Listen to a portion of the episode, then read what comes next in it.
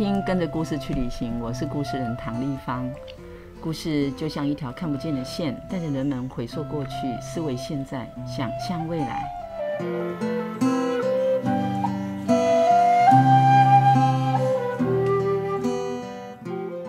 跟着故事去旅行这个 Podcast 节目制作呢，是为了云林故事人协会进驻了一百零二岁的云林故事馆，这十五年来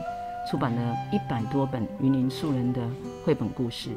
这些鲜为人知的精彩故事，包括地方文化、产业、生态或人们自己的生命历程。我们希望透过一本本的绘本，带着大家展开一趟一趟的旅程，走入不同的场域，认识不同的朋友，听听关于我们的故事。我们相信说故事就像在送礼，只要跟着我们一起出发，就会遇见故事哦。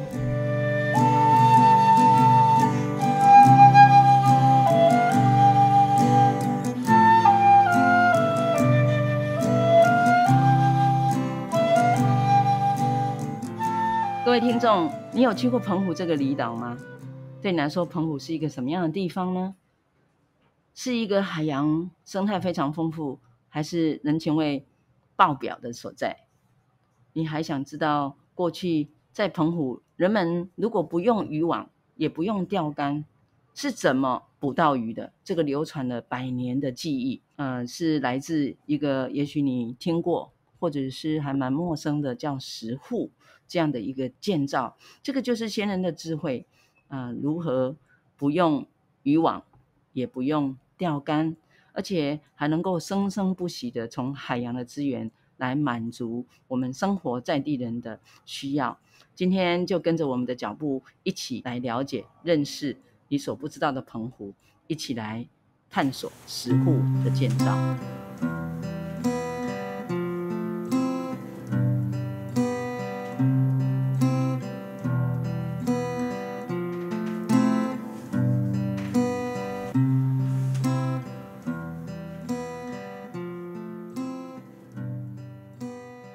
这一集呢，要跟大家来聊一聊《小岛的猫去哪了》。作者就是我们呃这个戴硕义，他还有一个外号就称为海龟。我记得刚开始知道硕义有进行做这一切的创作，是我去呃澎湖应邀，就是文化局这边要培训他们一些职工，那我要让他们准备呃自己的故事，当地的故事为首。那其中有一位志工就说：“哦，他有一本书要跟我分享，因为我们有提到啊，这个澎湖的海洋生态种种这样。那时候是我第一次看到多益的作品。那看到这个作品之后，我才了解说他是自己自费出版，他并没有得到啊，就是什么政府的补助啊，或者其他的捐赠这样。所以现在我想要简单的用这样的开场说，他在澎湖。”替代役的期间啊，就认识了，不管是石沪这样的，或者是海洋的生态啊，最重要是他认识的一群让他认为非常志同道合的好朋友，所以呢，展开了他在澎湖持续用他擅长的这个绘图来创作故事。现在我想请受益呢来跟大家呃问候一下，然后简单的来说一说。你到澎湖的机缘，以及后来你想要在澎湖继续发展的种种。好，那个 Hello，大家好，我是说以。好，那那个今天就是很高兴可以有机会来参与呃这个 New Pakistan 活动。那就是为什么会想要在澎湖这边生活，其实就是跟海龟有很大的关系，因为。我那时候在当替代役的时候，我就在希望可以到有海龟的地方去服役。也因为刚好澎湖这边有开缺，所以就误打误撞的跑到澎湖的湖景岛上面去当学校的那个教育替代役。那到后来退伍后，就是诶、哎、用三年的时间继续在岛上当那个美术老师，然后用四年的时间去完成我算是第一本吧，第一本正式推出的那个海龟的故事绘本这样子。嗯，真是有心呢。我觉得你可能是我认识第一位这么有心的年轻人，因为热爱这样的事情，竟然就是不断的投注这么多的精力哦。那在这个图画书里头，我记得非常的清楚，就是你自己在告诉大家的这个故事是以海里面的生物，好，然后第二本书创作出来这一本书呢，叫做《小岛的猫去哪儿了》。看到这个名字就不免要问一下，不免俗的要问说，为什么是猫？那有什么特别的含义吗？其实澎湖的猫啊，澎湖的居民们对猫其实都还算蛮友善的。然后其实，在一些各个小角落，其实有时候都会出现猫咪这样子。对，然后那时候就觉得，哦，那猫咪它们如果捕鱼的话，光用想象的，我就觉得这还蛮有画面的。所以小岛的猫为什么会用猫？就是我希望让喜欢动物啊，不管是喜欢海龟或者喜欢猫的朋友，也许都会对这个作品感到兴趣这样子。嗯，所以你事实上是好像埋了一个梗啊，就是要让大家透过喜欢的宠物啊，猫的连接，让更多的人也许可以有机会啊来认识这个你书上想要来探讨的有关这个石沪，特别是呃我啊印象很深刻，就是你故事其实写完了，但是你后来就说嗯，可是我我我还还觉得不足，因为。你没有实际参与过石沪的修缮，所以你很想要等到老塞他们呃，就是真正进行的这个修修复的这个工作方参与了之后，你可以把它画得或写更好。这样，像你这样呃，在这个过程用尽了心思去爬书，然后学习呃，去把这个石沪修补的过程里面呢，种种都记录下来，可不可以请你来谈一谈这个过程？其实我觉得也是很感谢李导出走工作室，就是他们呃对于这个故事是有兴趣合作的。那其实因为我觉得他们的理念很棒，因为他们其实就是怕食户这个这个文化可能会随着时间而慢慢消失。那他们其实很努力在做文化教育推广，就是因为看到他们很努力，所以我会觉得也希望可以帮忙到他们一些什么这样子。所以那时候其实就想说，也许好像可以画个食户的。什么故事？但是那个时候还并不是那么清楚啊。直到有一天，就是我们有一位朋友叫阿甘，他就是在，哎，真的拍到那个石沪里面出现了一只海龟，然后这时候就觉得说，哎，那好像真的可以来写些什么了这样子，所以这个故事才有机会诞生这样。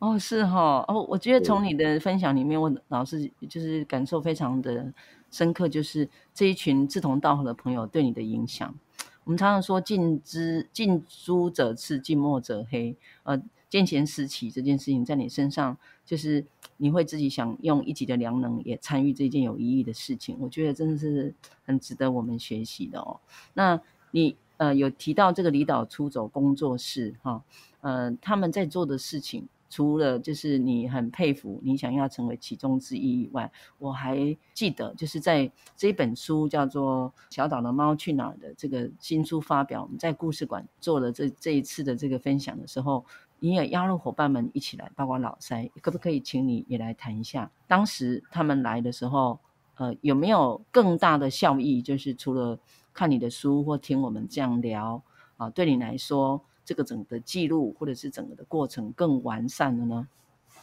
哦，我觉得那个我我也蛮意外，就是很也是真的很高兴，说他们真的那一天可以到 雨林故事馆来做分享。那我觉得那个听过他们讲，你的那个感受一定会更深刻，因为他们就是真正一直很很努力在这一块很久的伙伴们这样子。是，对，其实哈。老塞他们来分享了，然后你还有一个朋友，就是他会音乐的嘛，哈，然后他来唱，对对对对对，好，然后又有摄影，就是猫的这个摄影展，其实一个很丰富的饗宴。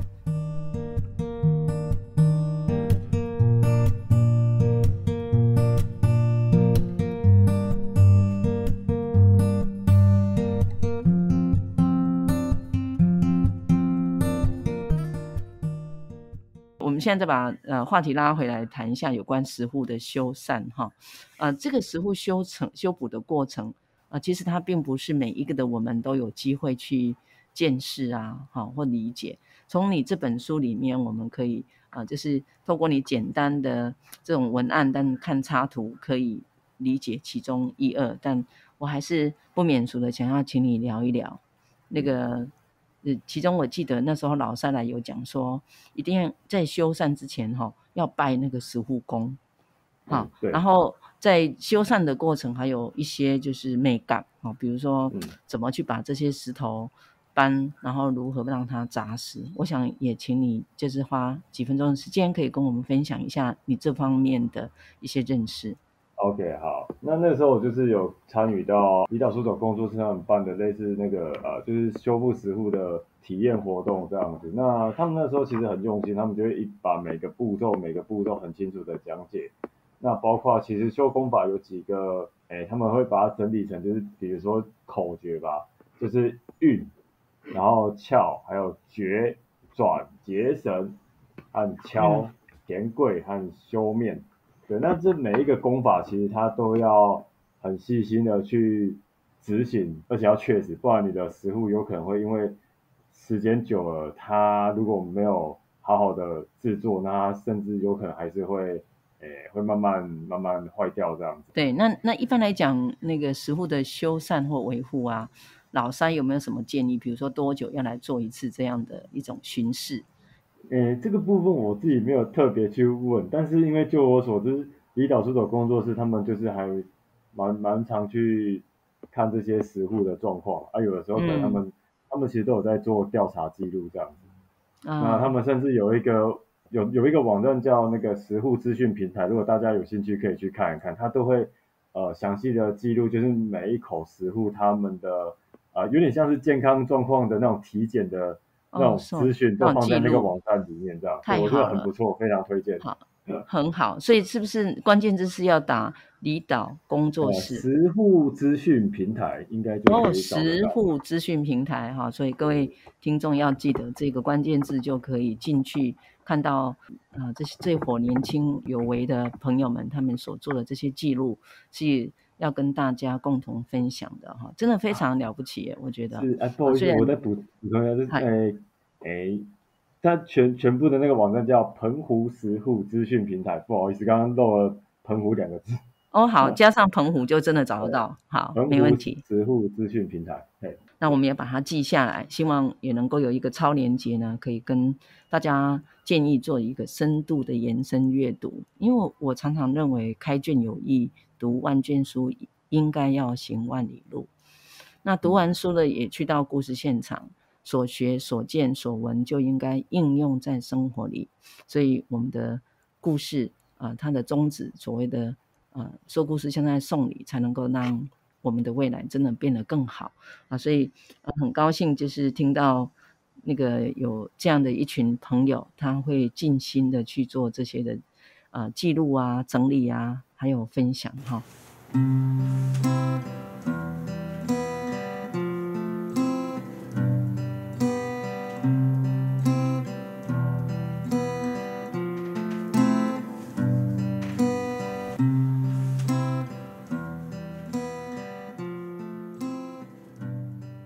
我就做这一本绘本啊，其实就是我会买很多细节在里面，比如说每呃，像那个主角啊，他画的一些生物啊，或者是呃前面出现过的生物，然后可能在后面呃会跑出来，就是我会很喜欢在故事里面埋很多小细节的梗，那也不一定是生物，可能是角色。如果大家仔细看的话，就是会发现石户的那个排列啊，我其实都有观察过，就是那个石头的。因为那个石户就是它两侧会是比较大的，然后它的里面是会比较小的。之后如果你仔细看，就是你会发现我其实有把这个东西弄出来，然后其实里面呃有很多的一些小物件都是参考真实的东西，但是我可能会因为透过转化让它变得是有猫咪的造型，或者是就是有点像是一个改变它的原本的样子，但是你可以看得出来它这个。是什么东西这样子？是的，是的，包括他们，他们就是在我们的那个说明页那一页，就可以看到看到在修复的过程用的工具呀、啊，还有他们身上嗯、呃，就是带的东西以外，还有他脚穿的鞋，对吗？没错，他们穿的鞋子还有点特别，要不要讲一下？哦，这个这个这个草鞋呢，它其实是以前呃，就是澎湖人在捕鱼，就是或者是走潮间带，它是一个天然天然的防台鞋，就是。因为它是用草做的，所以你不用怕说、嗯、哦，如果你坏掉丢垃圾桶，或者是呃，就是它坏掉，它可以直接再用草去补。那你如果那个草鞋不要了，其实它铺啊，就是你不要了之后，它也是可以被自然分解，所以这是是很值得被大家注意的一个。那你知道它是什么草吗？什么草吗？嗯，不太确定，但是因为之前我们有一位朋友，他叫岛边有巢氏，然后他在望安岛，然后他就是一个，就是他会用岛上的这个草，类似应该是有点像琼麻类的那一种的，类似类类型的植物，然后他会把它的皮去掉，然后再。是不是要泡水，还是要？就是它，它会有一个，那要把它变软一点才能编，对。然后还要曝晒，然后它才有办法去编成所谓的麻绳，然后再从麻绳。要锤一锤或什么之类的。有有有有有，对，就是它它有那个，对，那个制作过程其实还也是很辛苦这样。然后还有一个，呃，最后就是他就是会把那个麻绳搓完之后变，呃，变成麻绳，然后用麻绳去打草鞋这样子。对吧，我觉得那个很厉害。这个鞋的这件事情，我知道很多人看书名页都不会看那么细啊。那这个也是为什么创作者要多聊一下有关你在嗯、呃，就是创作这个呃图画故事书中间的种种用心。因为我总觉得哈，一般的读者是看不到这些内心的东西，所以为什么需要说故事？因为呃，我们用。这样的方式呢，可以让更多人可以去连接，具体的去了解，以外我们才会更有那种动力，想说，嗯，不来走一趟，怎么会知道呢？好，所以我觉得这是一个非常好的诱因。那你可不可以谈一下哈，在这个过程，就是有没有什么感动了你，或是你觉得你要跟大家分享的一份这种很珍惜的你？可不可以跟我们分享一下你的内心这样的感动的元素啊？我觉得就是就是因为这一次的合作，其实真的有很多朋友的协助。然后其实这些朋友们，他们都有各自很努力，然后在就是很努力，然后坚持和喜欢的事情。我觉得这就是一种，就是一种很热血的感动。是啊，就是我就觉得我们大家都一直很努力，然后在朝自己的道路上这样，但是可是同时又。可以彼此帮忙这样子，对吧？我觉得这种感觉是很很好的，就有点像那个古时候的侠客，一群这个身怀绝技的年轻朋友，行侠仗义，然后要解决我们的世界上的问题，真的是一桩美事。我们故事人协会也与有荣焉，能够有机会啊、协助让这一本书呢出版，然后我们也很期待今天的 Podcast 可以让更多的朋友一起来。共襄盛举，然后呃，也许我们也可以每一个人做一点小小的事情，然后一起让这个地球变得更好，也让更多像硕毅还有这个海漂以及离岛工作室的朋友们这样的用心，我相信不久的未来，我们的台湾还有海洋跟世界都会因此而变得更好。那我们呃，就是书出版了之后都会呃去走读。啊，然后想办法就是跟大家分享这个故事。不晓得硕毅，你身为一个创作者，图文的创作者，你自己有没有想过有什么样的推广计划啊？比如说，你除了在澎湖忙这些，那你冬天如果有时间回到台湾，那你会想要用什么方式让更多的人知道这本书，或者是这样的一个在地知识呢？呃，我在想，因为我好像有听过说，台湾好像就是除了澎湖以外，好像还有一个地方也有在用石沪的。那我在想说，哎，也许有机会，搞不好可以呃去过去，然后就是也是分享像这样的故事。那也许可以再从呃一个点到两个点到三个点，然后也许有越来越多地方可以去做分享，这样子也不错啦。哦，当然当然，不过我听说好像台湾那个点是不是在海边呢？对，它只是是把那个模式，它建造是放在就是一个定点这样。但我有一个想法，听听看，你有没有想过，尤其在世界其他的地方，也有用石沪这样的方式在捕鱼？哦，嗯，好像。所以，如果你能够搜索，然后我们也也能够就是去做这样的交流，呃，甚至于说也可以去现场，然后学习，那你的故事就真的从点到线到面了。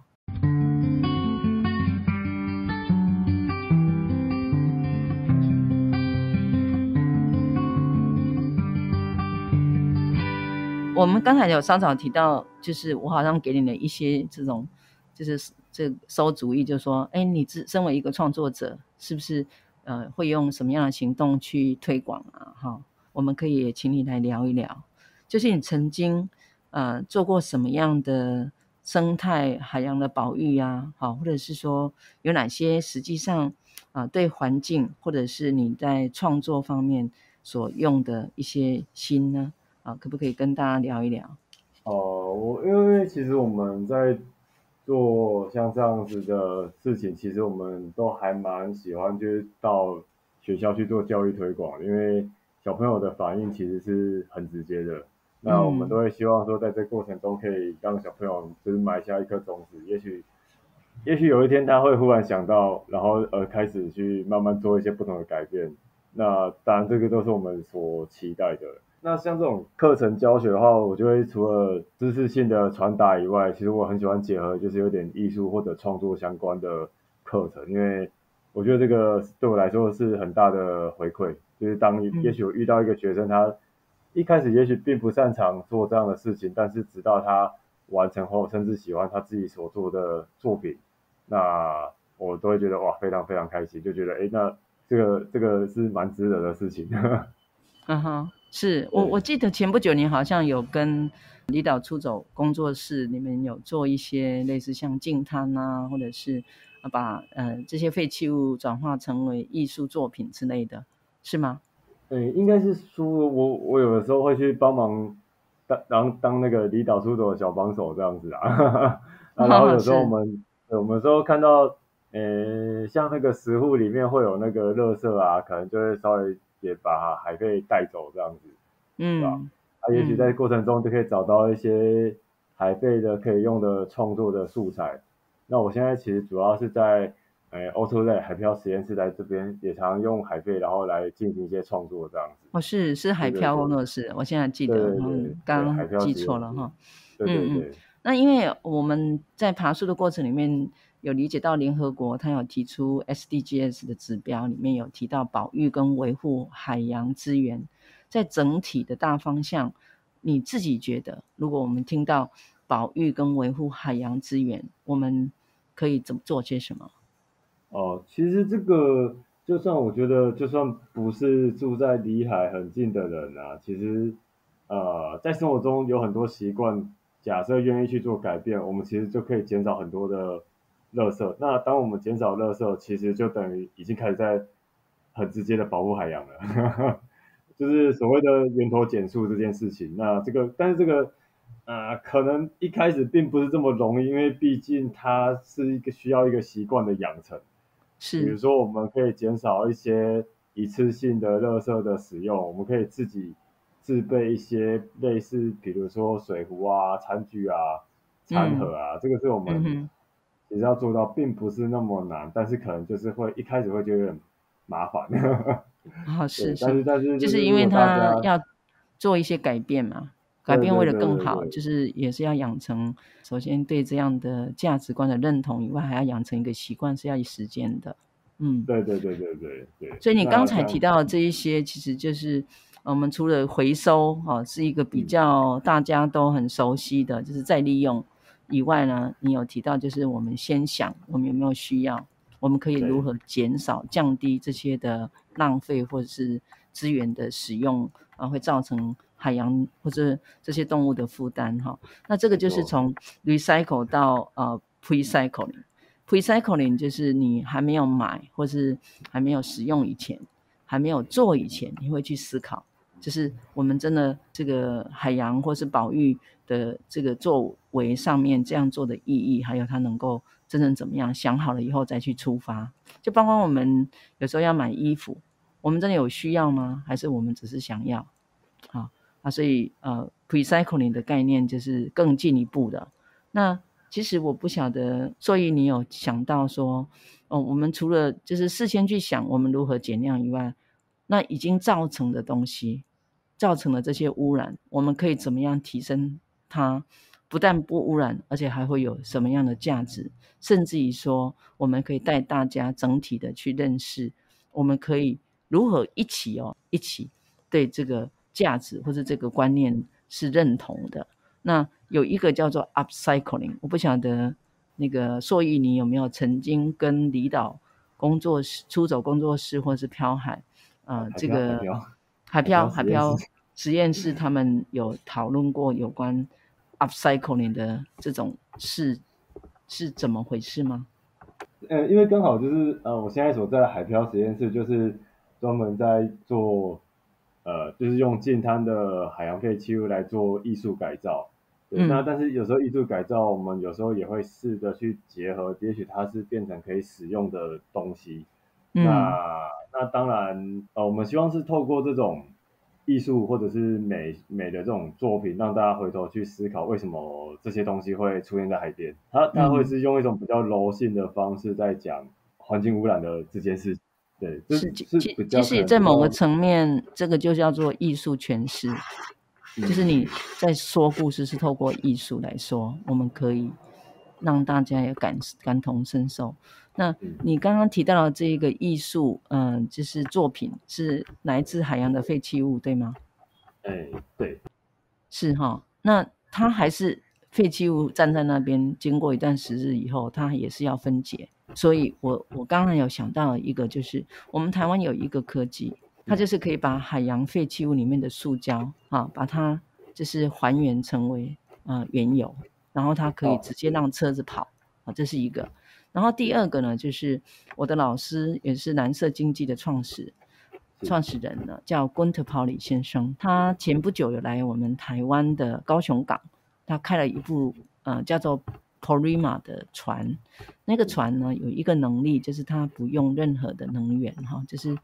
就是不是要用呃油啊或什么，它是靠风力一个风筝啊，第二个是靠太阳能板，第三个你知道它是靠什么吗？就是它会过滤海水，就是那个水呢经过它的船以后，它有一个设计可以把海水的里面的水的氢氢离子分解出来，那用氢离子变成一个动能，那同时呢，它在过滤这些海水的过程，它把里面的 microplastic 就是很细碎的这些细细的保丽龙或者是塑胶的这种呃碎片呢，很细小的这些分子都能够把它呃就是捞起来过滤起来，然后它可以再成为再利用，因为它本来的原料就是呃还可以再还原哦，是再利用，这样不但可以呃有三层的功能，一个就是清清我们的海水的水质，第二就是可以把这些的呃垃圾。啊，变成有用的东西。然后第三，就是它没有造成海洋的任何的负担，它就可以让这一艘船开着到世界各国去说这个故事，然后用行动来证明我们是可以更有效益的 upcycle。呃，我希望听到这个 podcast 的朋友们可以用你的一己的良能啊，就是。呃，可以用行动来支持这一本书的创作，还有想要分享的讯息。所以买这本书，不但可以听到故事，你还可以有机会，就是有 QR code 就可以进去，有更多的延伸阅读，还有音乐可以听啊！真的非常啊、感谢这精心的整合。那我觉得这本书也象征着，就是现代这一代的年轻朋友的热情，还有我们的理想是可以实践的。今天再一次的谢谢受益接受啊、我们的啊、这样的一个邀请，一起来聊你的这本书，也希望这本书会大卖。好，那我们在这个地方谢谢所有的听众朋友，就感谢那个云林故事馆，还有玉山文教基金会以及很多一起帮忙的伙伴们。那也许呃有机会我们可以再见这样子，对，也欢迎大家来澎湖玩。好，也欢迎你啊、呃，可以给我们更多的。建议跟支持，不要忘记了。我们跟着故事去旅行，下次见，拜拜，拜拜。